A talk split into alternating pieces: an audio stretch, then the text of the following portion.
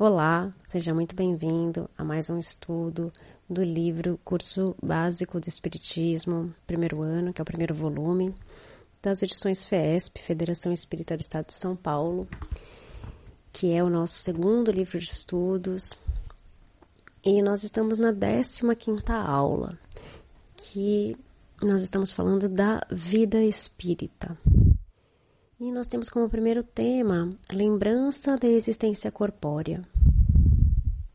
As condições dos espíritos e as maneiras como veem as coisas variam sensivelmente, tudo guardando relação com os graus de elevação que tenham atingido, tanto no sentido moral como no intelectual. Os espíritos de ordem elevada, só por um tempo relativamente curto se aproximam do plano material. Tudo aquilo que observam, inclusive as coisas às quais os homens dão tamanha importância, é mesquinho aos seus olhos, face às grandezas do infinito. Desta forma, eles não sentem qualquer atrativo para com as coisas da matéria, a não ser em casos que tenham por objetivo ajudar o progresso da humanidade. Os espíritos de elevação mediana são os que mais frequentemente vêm ao plano material.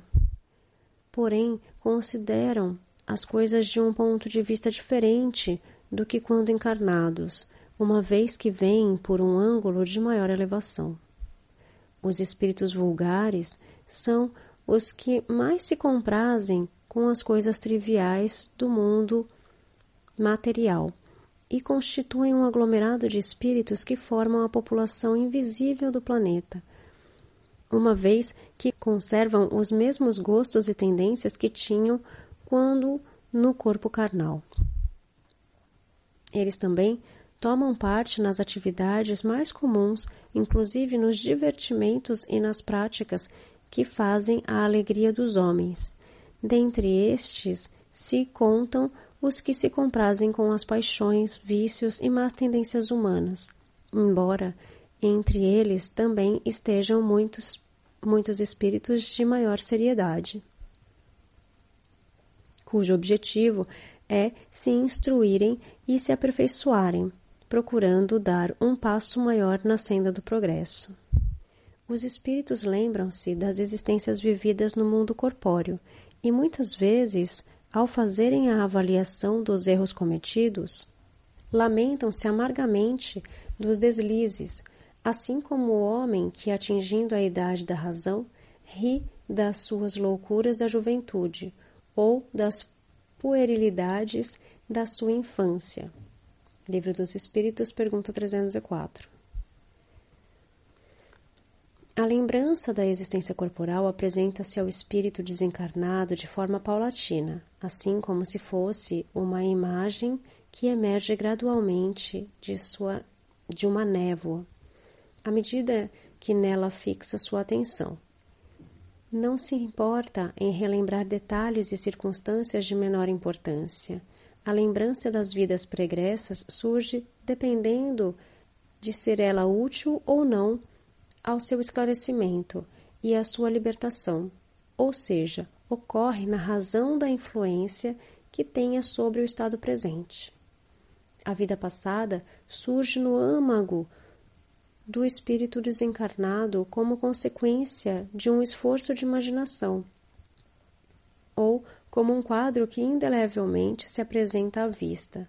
Os atos que mais interessa lembrar permanecem mais vivos em sua tela mental, o que não ocorre com acontecimentos irrisórios que permanecem vagos e esquecidos. A despreocupação das coisas materiais está na razão direta da elevação espiritual do desencarnado. Por essa razão, é muito frequente, ao interrogar-se um espírito desencarnado, observar-se nele uma certa dificuldade de lembrar-se de nomes e de outros fatores menos relevantes. Recorda-se com mais facilidade, isto sim, dos fatos que contribuíram para a sua evolução. Todo o seu passado se desenrola diante dele, como as etapas de um caminho que o viajante percorreu. mas, como já dissemos, ele não se lembra de maneira absoluta de todos os atos, recordando-os apenas na razão da influência que tenham sobre o seu estado presente. Quanto às primeiras existências, as que se podem considerar como a infância do espírito perdem-se no vazio e desaparecem na noite do esquecimento. Livro dos Espíritos, pergunta 308. O espírito considera o corpo que deixou no plano material como uma veste imprópria que o embaraçava em suas manifestações. O que agora mais o sensibiliza é a lembrança que dele tenham aqueles que ficaram no mundo físico, enquanto que as questões materiais que lhe tenham pertencido pouco apreço merecem. Lembra-se dos sofrimentos que experimentara na vida corporal, e isto o faz compreender a felicidade que pode desfrutar quando alcançar mundos mais elevados. Aquele que tenha dado início a um trabalho sem conseguir terminá-lo, trata de influenciar outros espíritos encarnados a que o finalizem. Se tinha quando encarnado o objetivo de propiciar um bem-estar à humanidade, ele continua a ser animado do mesmo propósito, procurando um continuador que possa dar prosseguimento a esse algo que tem iniciado. As ideias dos espíritos muito se modificam na vida espiritual.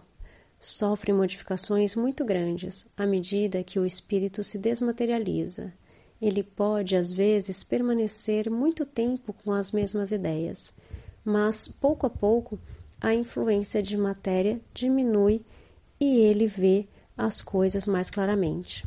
É então que procura os meios de se melhorar. Livro dos Espíritos, pergunta 318.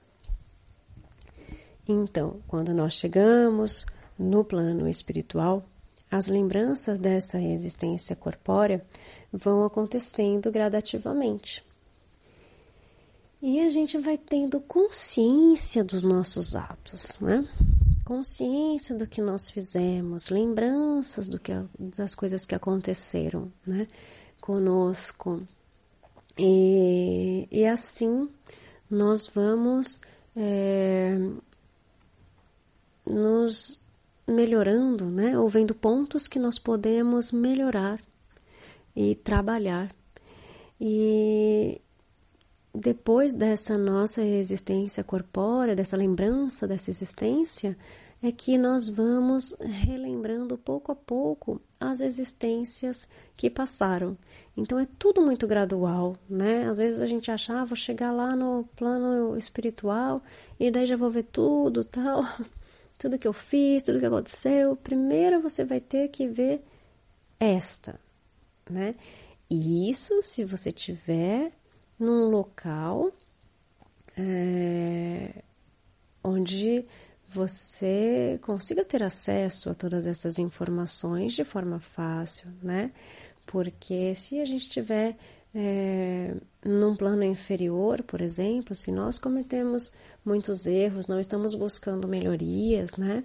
Continuamos ali na, na erraticidade, na, como espíritos inferiores, a gente talvez não tenha essa, esse esclarecimento, né? Logo que nós chegamos no plano espiritual, nós teremos pelo contrário, né, aquela parte da turbulência, dos tormentos, né, onde, é, além de não aceitarmos a nossa condição, não conseguimos ver quais são as melhorias e quais foram os nossos erros, né, e a gente pode ficar constantemente numa situação só. Então, que nós possamos buscar é, o conhecimento, trabalharmos no bem, para que nós possamos chegar num plano bom, onde nós possamos conhecer a nossa vida corpórea, né, a nossa história, ver os fatos mais importantes e pouco a pouco também acessar as, as nossas vidas anteriores. A segunda parte do nosso estudo fala sobre a comemoração dos mortos e os funerais. Comemoração dos mortos. Os espíritos ensinam que os desencarnados se sensibilizam muito mais do que se pensa com a lembrança dos que aqui ficaram. Essa lembrança aumenta-lhes a felicidade se são felizes, e se estão infelizes, serve-lhes de alívio. Livro dos Espíritos, pergunta 320. Há uma pergunta formulada aos espíritos se achavam mais solene ou de maior interesse a comemoração no chamado Dia de Finados. A resposta foi que os espíritos atendem ao chamado do pensamento, neste dia como nos outros. Reúnem-se em maior número nesse dia, porque maior é o número de pessoas que os chamam mas cada um só comparece em atenção aos seus amigos e não pela multidão dos indiferentes. Livro dos Espíritos, pergunta 321 e 321a. Se eles pudessem ser vistos, seluíam no seu aspecto natural, apresentando-se da mesma forma e com o mesmo visual pelo qual eram conhecidos em vida. As visitas feitas aos túmulos apenas manifestam o apreço pelo espírito que está ausente. No entanto, a prece é que santifica o ato da rememoração, pois aos espíritos desencarnados o que alegra mais são as preces, quando são erguidas a Deus de forma fervorosa em favor dos que partiram. O mesmo ocorre nas inaugurações de estátuas e monumentos erigidos festivamente para homenagear grandes vultos da humanidade. Há mais satisfação da parte deles pela lembrança e pelo reconhecimento das suas realizações em benefício da coletividade do que as honras que lhes sejam atribuídas, as quais não raro assistem com indiferença. O formalismo do uso do luto não é uma forma de demonstrar lembrança respeito ou sentimento por uma separação que muitos julgam ser definitiva, mas que o Espiritismo prova e comprova ser apenas transitória. Tudo isto é manifestado somente pela recordação que se guarda no recesso dos corações. Aliás, a única forma de realmente agradar os espíritos que nos antecederam na transformação para o mundo espiritual. Funerais. Dependendo dos sentimentos emanados, os espíritos sentem-se lisonjeados com o grande fluxo de acompanhantes ao seu enterro. Contudo, quando atingem um certo grau de evolução, despem-se de tais vaidades terrestres por compreenderem a sua futilidade. Não são raros os casos em que o espírito assiste ao seu próprio funeral. Alguns fazem-no com plena consciência, não só pelo grau evolutivo, como também por já terem tomado contato com o assunto previamente. Qual ocorre com os espíritas. Outros, por desconhecimento e por alimentarem ainda sérios interesses e preocupações materiais, pouco ou nada entendem do que se passa.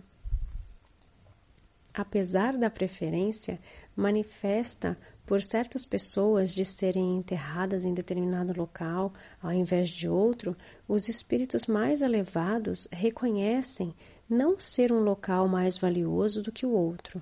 Sabe ele que sua alma sempre estará unida aos que ama, mesmo que suas vestes materiais estejam distantes. O respeito pelos mortos não é apenas um costume como se vê, é um dever de fraternidade que a consciência conserva e para o qual nos alerta.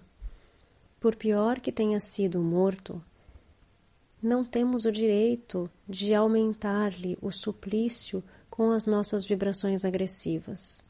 A caridade nos manda esquecer o mal e lembrar o bem, pois só assim ajudaremos o espírito encarnado a superar as suas falhas e esforçar-se para evoluir.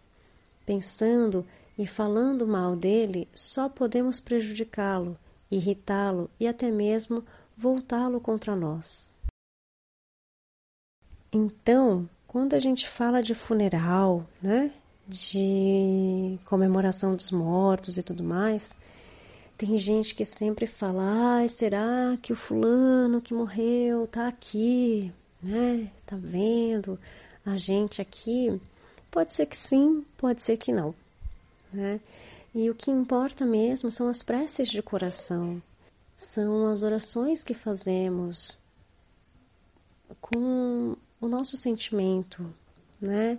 É, tudo que a gente faz decorado ou porque as pessoas fazem eu também tenho que fazer, né? É, tudo isso não importa, não importa para o espírito, não importa nem para nós, na verdade. Né? A gente está cumprindo ali uma tabela ou porque alguém faz, né? É, a gente precisa orar com o coração e pedir para que essas pessoas estejam bem. Eles sentem essa vibração. Eles sentem essa oração. Então, isso é muito bem recebido por eles. Então, é essa é esse o maior ensinamento dessa lição. E a última parte dessa lição fala sobre a perda de pessoas amadas e mortes prematuras. Desde épocas imemoriais, a morte vem sendo revestida de lúgubre aspecto e entendida como um infausto acontecimento que espalha a dor e a desolação, atingindo indiscriminadamente todas as idades. Daí a revolta das criaturas questionando a justiça divina por sacrificar jovens fortes com todo um futuro de realizações pela frente. Como explicar e compreender um Deus bom que priva um coração amoroso da alegria de conviver ao lado de quem ama. Todos lamentam profundamente a partida de um ente querido, principalmente quando se trata de mortes prematuras, muitas vezes arrimo de família. No entanto, importa ao homem elevar-se para compreender que o bem está muitas vezes onde aparentemente ele só vê fatalidade. A justiça divina não pode ser dimensionada pela justiça dos homens. Há lógica em se imaginar que Deus inflige apenas cruéis por mero capricho? Se as penas surgem e são interpretadas como cruéis, é porque o entendimento restringe-se ao saber mundano. No entanto, no mundo espiritual, o conceito de morte é bem diverso. Os espíritos desencarnados encarnam-na num processo de libertação, dando a ela uma configuração diametralmente oposta àquela que lhe é dada no mundo carnal. Eles consideram a morte como um grande benefício que Deus concede ao que se vai, por evitar ocorrências muitas vezes graves e danosas que poderiam atrasar o processo evolutivo daquele espírito. O Espiritismo propicia um quadro bastante diverso sobre a morte, dando a ela um aspecto mais consolador. Uma das causas das angústias que se, que se seguem após a morte de um familiar é a dúvida no tocante ao futuro. Entretanto, diante do princípio da reencarnação, o reencontro dos espíritos se torna uma questão de tempo. Os espíritos benfeitores recomendam que os homens devem sempre situar-se acima das coisas irrisórias do mundo, para compreenderem que muitas vezes o bem está onde se supõe existir o mal, pois tudo que acontece tem uma razão de ser. Cabe ao espírito emancipado compreender ao invés de chorar. Quando um ente amado é beneficiado pela própria providência ao ser libertado da vida material. Não é puro egoísmo desejar que ele fique, para sofrer junto dos que choram a sua partida? Esta é uma concepção ególatra, típica dos que não têm fé, e que vem na morte uma separação eterna.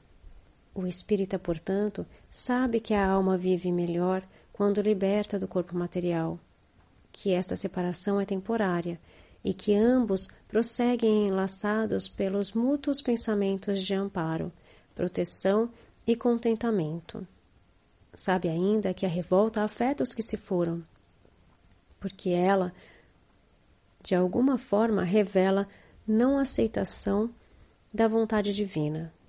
Importa, assim, compreender esta realidade espiritual e conservar a harmoniosa permuta de fluidos revigorantes através de vibrações de carinho, pedindo a Deus que abençoe os que se anteciparam na grande passagem, de modo que as lágrimas cedam lugar às aspirações de um futuro reino pleno de felicidade, conforme prometido pelo Senhor. Então, quando nós falamos de perda de pessoas amadas, né? Não é porque nós somos espíritas que nós não sofremos, que nós não vamos sofrer ou que nós não podemos sofrer pelas mortes de pessoas amadas. Eu digo isso porque já ouvi muita gente falar: por que você chora se você é espírita? Se você acredita em reencarnação, se você acredita que essa pessoa está viva do outro lado e que vocês ainda vão se encontrar. Choramos sim, porque sentimos a perda. Porque no momento em que nós quisermos ver esta pessoa e conversar com ela e abraçá-la, ela não estará mais aqui. Mas sim que nós temos a consciência de que ela estará num lugar melhor num outro plano sendo amparada. E para isso nós fazemos orações e nós vibramos e desejamos do fundo do nosso coração que elas estejam nesta condição. E pelas mortes prematuras a mesma coisa. Essas mortes prematuras nós já vimos em algum outro estudo deste mesmo livro que essas pessoas precisavam ir naquele momento por um motivo ou por outro e que nós precisamos também orar por elas e aceitar que isso aconteceu para o melhor delas, porque para elas é um alívio deixar o corpo físico. E que então foi o melhor que poderia passar com essas pessoas. Então, o que o Espiritismo nos ensina é que a gente consegue ter um pouco mais de aceitação dessas questões, porque nós entendemos que existe uma vida após a morte. Então, como nós entendemos isso, nós precisamos desejar que essas pessoas estejam bem. E como nós desejamos isso de todo o nosso coração, em oração e vibração, enviando para elas nossos melhores sentimentos. Eu espero que esta lição tenha tocado o seu coração e que você tenha relembrado dessas pessoas tão queridas e que após essa aula você possa fazer então uma oração, uma vibração de todo o seu coração para essas pessoas, que independente de onde elas estejam, elas consigam sentir todo esse amor, todo esse carinho, porque elas sentem. E eu espero que você fique muito bem. Depois dessa aula, nós nos vemos na próxima aula. Gratidão. Namastê, Namastate.